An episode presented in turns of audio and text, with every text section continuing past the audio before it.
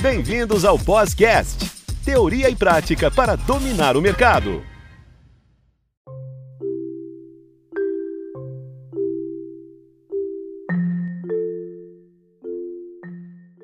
Olá, alunos, bem-vindos novamente ao podcast Teoria e Prática para Dominar o Mercado, sempre trazendo assuntos relevantes e contando com a participação dos nossos tutores. Meu nome é Ricardo e a tutora Letícia estará conosco novamente, dando continuidade no episódio anterior. Seja bem-vinda, tutora Letícia.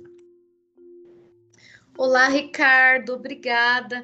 É um prazer estar aqui mais uma vez para falar sobre esse assunto tão relevante que é a ética. No último podcast, eu encerrei falando na importância de três pensadores que usam o termo consciência moral para explicar a ética. Mas quem são eles e quais os pensamentos desses grandes filósofos sobre a ética?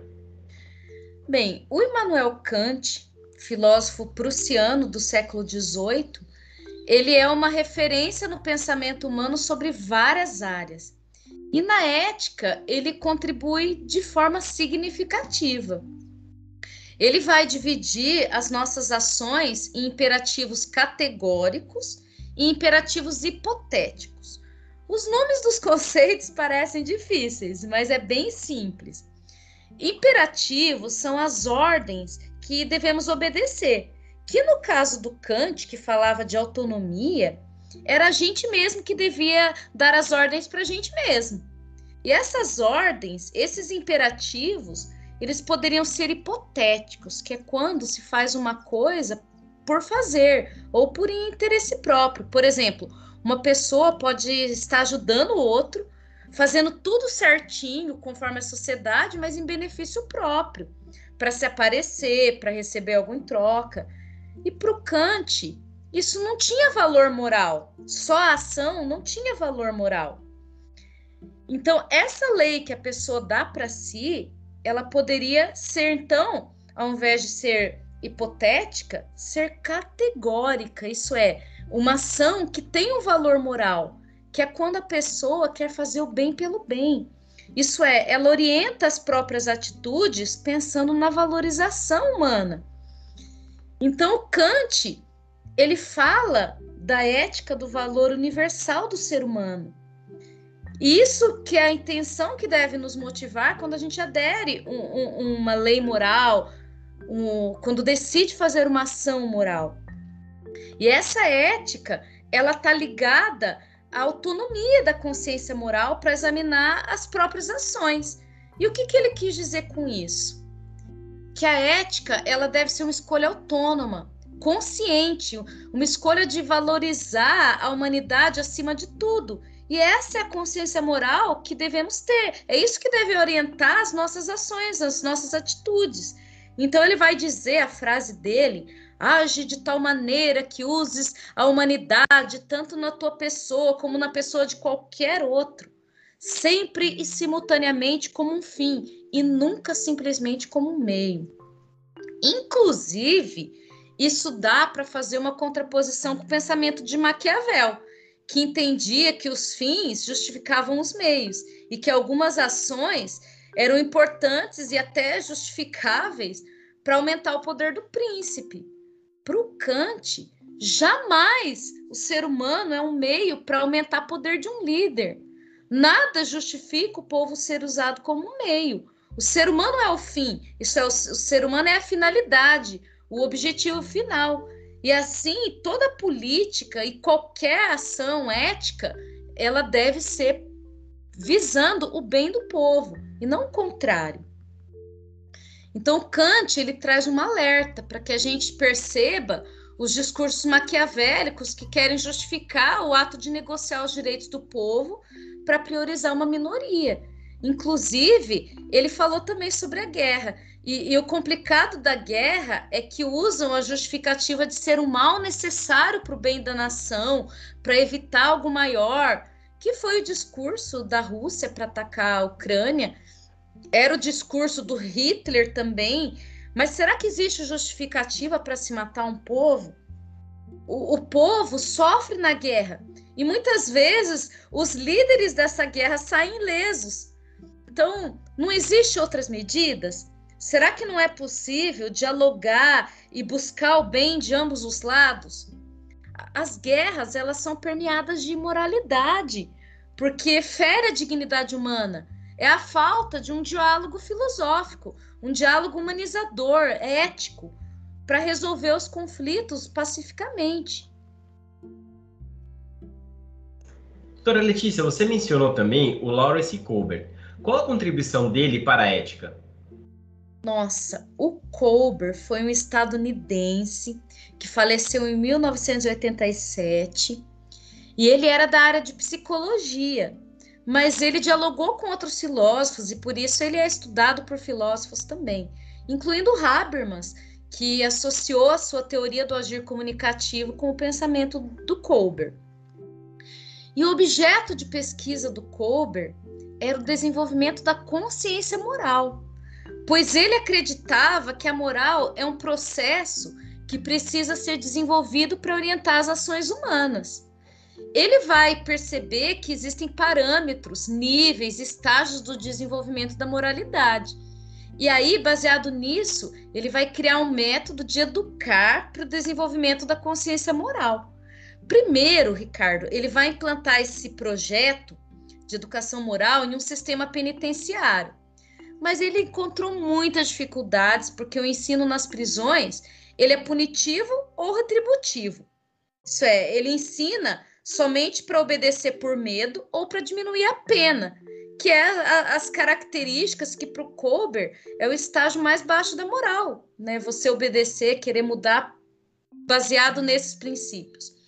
Então, ele fazia todo um trabalho de conscientização moral para que as detentas agissem tendo empatia, consciência dos outros, mas a instituição reforçava uma educação contrária, uma educação moral pautada em outros princípios.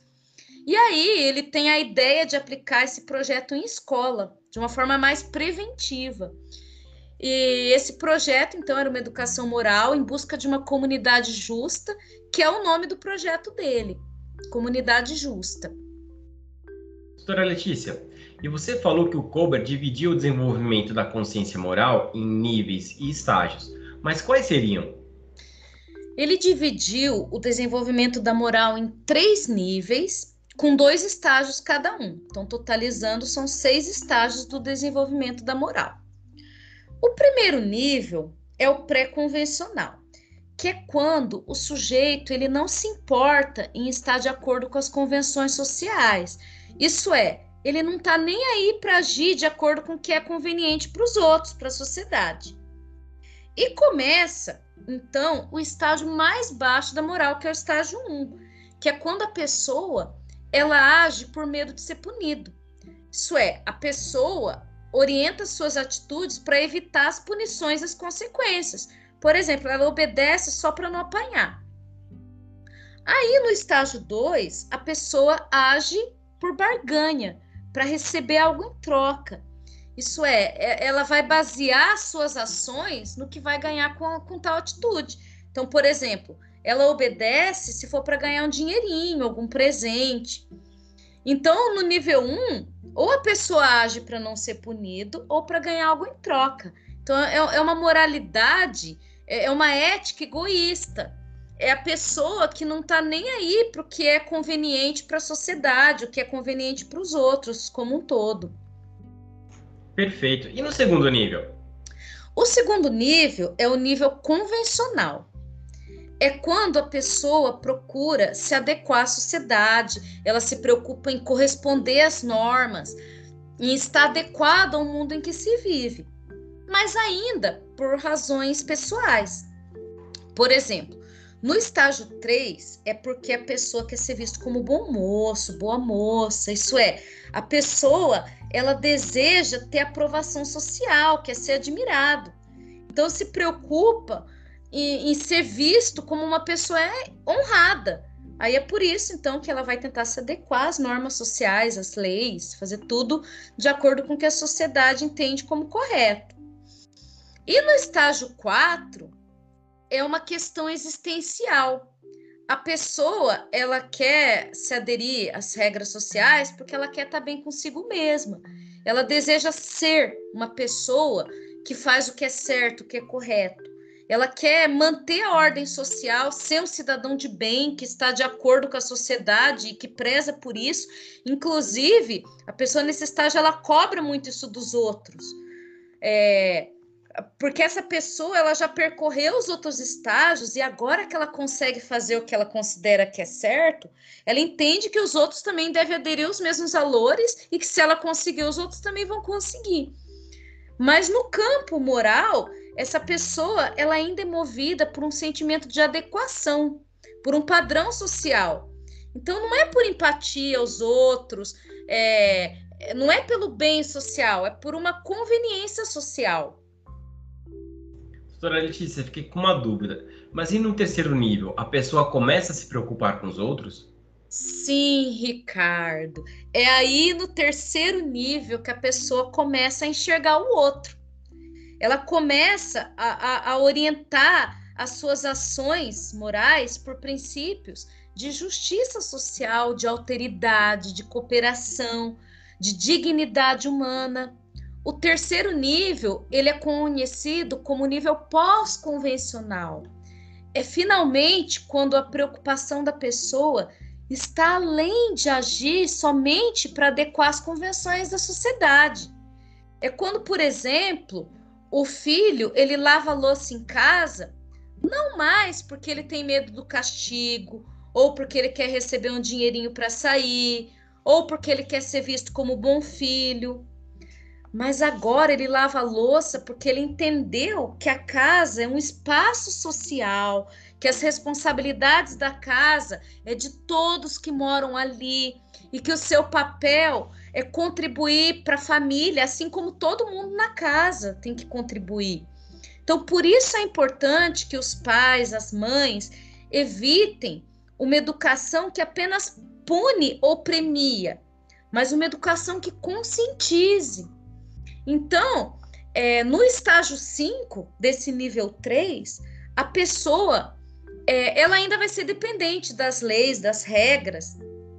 Ela vai agir em obediência das leis para compreender que elas mantêm a paz social porque ela acredita que a lei e as regras são boas para todas as pessoas. Então, a pessoa ela se torna um obediente das leis porque finalmente entendeu que não pode prejudicar. Por exemplo, eu não vou beber e dirigir porque eu posso correr o risco de machucar alguém. Então, a pessoa obedece à lei porque tem a consciência do outro. E é bom ser obediente de leis, movido, né, por esse sentimento, mas precisar ser tão dependente só das leis é preocupante quando a gente pensa que ao longo da história existiram também leis injustas. E o povo, ele aderia a essas leis como se fossem normais. Por exemplo, a escravidão, a segregação, o nazismo. Então, o problema é quando a pessoa acha que tudo bem porque está na lei. Então, é importante pensar nas leis, mas é importante também acima disso, pensar o que é justo. Né? O que é mais justo com a sociedade? O que, que não fere a dignidade humana? Ah, então se a lei agora me permitiu escravizar, eu posso? Não. Então é preciso é, uma consciência moral que esteja além das leis, acima das leis. Perfeito. Então é aí que entra o sexto estágio. Sim, o estágio 6, que é o último estágio do, de, do desenvolvimento da moral para o Lawrence Kolber. A gente pode entender, então, como o grau mais alto, que é quando a pessoa ela tem autonomia de sua moral. É quando a pessoa ela é capaz de enxergar a justiça e a dignidade humana além das leis, além das normas. É, ela chega no ponto de questionar e lutar para romper com as situações injustas, as situações né, normativas. Então, é uma ética além da normatividade. Por exemplo, a gente vê na história o Martin Luther King, que era um pastor negro que havia conquistado uma situação até cômoda. Ele poderia ficar na dele, Assim, afinal, a, a, própria religião dele ensinava a importância de obedecer às leis do, do país dele. Mas quando ele leu no jornal uma mulher, a Rosa Parks, que foi presa por se negar a dar um lugar em um ônibus para as pessoas brancas. Ele teve a consciência moral de perceber que aquilo era injusto. Então estava na lei, mas era injusto. Por que as pessoas pretas não podiam se sentar quando havia brancos em pé no ônibus? E, e é aí, nesse contexto da segregação dos negros nos Estados Unidos, que vai entrar o Martin Luther King. Ele vai se envolver, ele vai mobilizar a nação, ele vai fazer as marchas, até que as leis dos Estados Unidos começaram a mudar. Então, o interessante é que nessa história da Rosa Parks mostra a face da moral do sexto estágio de Martin Luther King, em contraste com uma consciência moral baseada na normatividade. Porque a, a Rosa Parks vai perguntar para o policial que prendeu ela se ele achava justo. Você acha justo? E né, você me prender por causa disso? Por que, que vocês mexem com a gente desse jeito? E ele vai dizer: Eu não sei. Então ele não sabia se era justo ou não. E ele vai responder: Mas lei é lei e a senhora está presa. Então esse policial, ele é um exemplo de quando a pessoa é tão dependente das leis que ela não consegue pensar no que é justo, o que é certo, o que é errado. O seu único, pra... o seu único padrão seria a lei dos outros. Dá até para fazer um paralelo também com o que o Kant diz sobre os tutores da mente. Quando a pessoa ela se acomoda em, em buscar outras pessoas para pensar por si. E também dá para fazer né, um, paralelo com que a, um paralelo com o que a Hannah Arendt diz sobre a banalização do mal. Quando as pessoas elas não refletem, elas não questionam, elas acabam tolerando a, a maldade como se a maldade, o mal, fosse uma coisa banal, sem importância. E a Hannah Arendt diz isso quando ela estava tentando entender o nazismo, que levou pessoas religiosas, pessoas conhecidas como pessoas de bem, a torturar, matar os judeus ou simplesmente aceitar o nazismo. A nossa sociedade, ela deveria ser educada para o sexto estágio do desenvolvimento da moral, para que as pessoas pensem sobre o que é justo para com a grande comunidade humana. Doutora Letícia, você mencionou no início três filósofos. Ainda falta o Paulo Freire, né? Mas ele não é educador? O Paulo Freire, aqui no Brasil, é conhecido como educador, né? Patrono da educação. Mas na prática, Ricardo, as ideias dele nunca foram implantadas. Ele até cai em concursos na área da educação, mas muitas pessoas usam trechos aleatório, aleatórios deles, né? Usam às vezes de forma equivocada. Mas no mundo, as ideias do Paulo Freire são aplicadas. Ele foi inclusive professor em Harvard. Ele é conhecido por alfabetizar trabalhadores rurais em apenas 45 dias. E ele também é o pensador mais citado em trabalhos acadêmicos do mundo todo. O Freire ele foi um filósofo da educação, com muitas publicações, né? E, inclusive, eu tive uma professora que, quando ela fez o mestrado nos Estados Unidos, lá na década de 70, ela chegou lá e os colegas estavam todos animados para conhecer estudante do Brasil, achando que ela ia explicar Paulo Freire para eles. E foi quando ela perguntou: mas quem que é Paulo Freire? Ela não havia estudado Freire na faculdade de filosofia e ele era estudado lá. Então foi aí que ela começou a pesquisar sobre ele. Hoje ela é referência, né, em, em estudos freirianos. Mas, mas qual que é a contribuição dele para a ética filosófica? O Freire, ele usou a palavra ética para ressaltar o valor universal do ser humano, né? Assim como Kant também falava lá do valor universal do ser humano. Ele usou a palavra moral para definir o que ele entendia como pensar certo, que era ter o bom senso, e falou de ter a consciência moral do mundo, né? não somente individual, a consciência que valoriza, que valora ou que desvalora as práticas humanas. Então ele vai diferenciar o que ele entende como moral, como imoral, E para ele, a imoralidade é tudo que desrespeita, tudo que degrada a natureza humana. É por isso que o pensar é, em práticas que valorizem a emancipação humana é tão importante para ele. O Freire, é, ele acreditava em uma educação conscientizadora, que transformava os seres capazes de eticizar o mundo, para assim mudar o mundo. O termo dele, né, eticizar, tornar o mundo mais ético. E para ele isso se faz de forma democrática, através do diálogo, enquanto nos construímos uns com os outros. Então, a ética que o Freire falava era a ética universal do ser humano, a ética que condenava o cinismo, a exploração da força de trabalho, condena a falsidade daquela inverdade que escuta apenas um lado, aquele discurso que difama, aquele discurso que favorece alguns e faz vista grossa a miséria de outros. Então ele condenava a maldade que discrimina por raça, por gênero, por classe. Enfim, enfim, o Freire, ele vai condenar toda toda prática, qualquer discurso que que degrada o ser humano.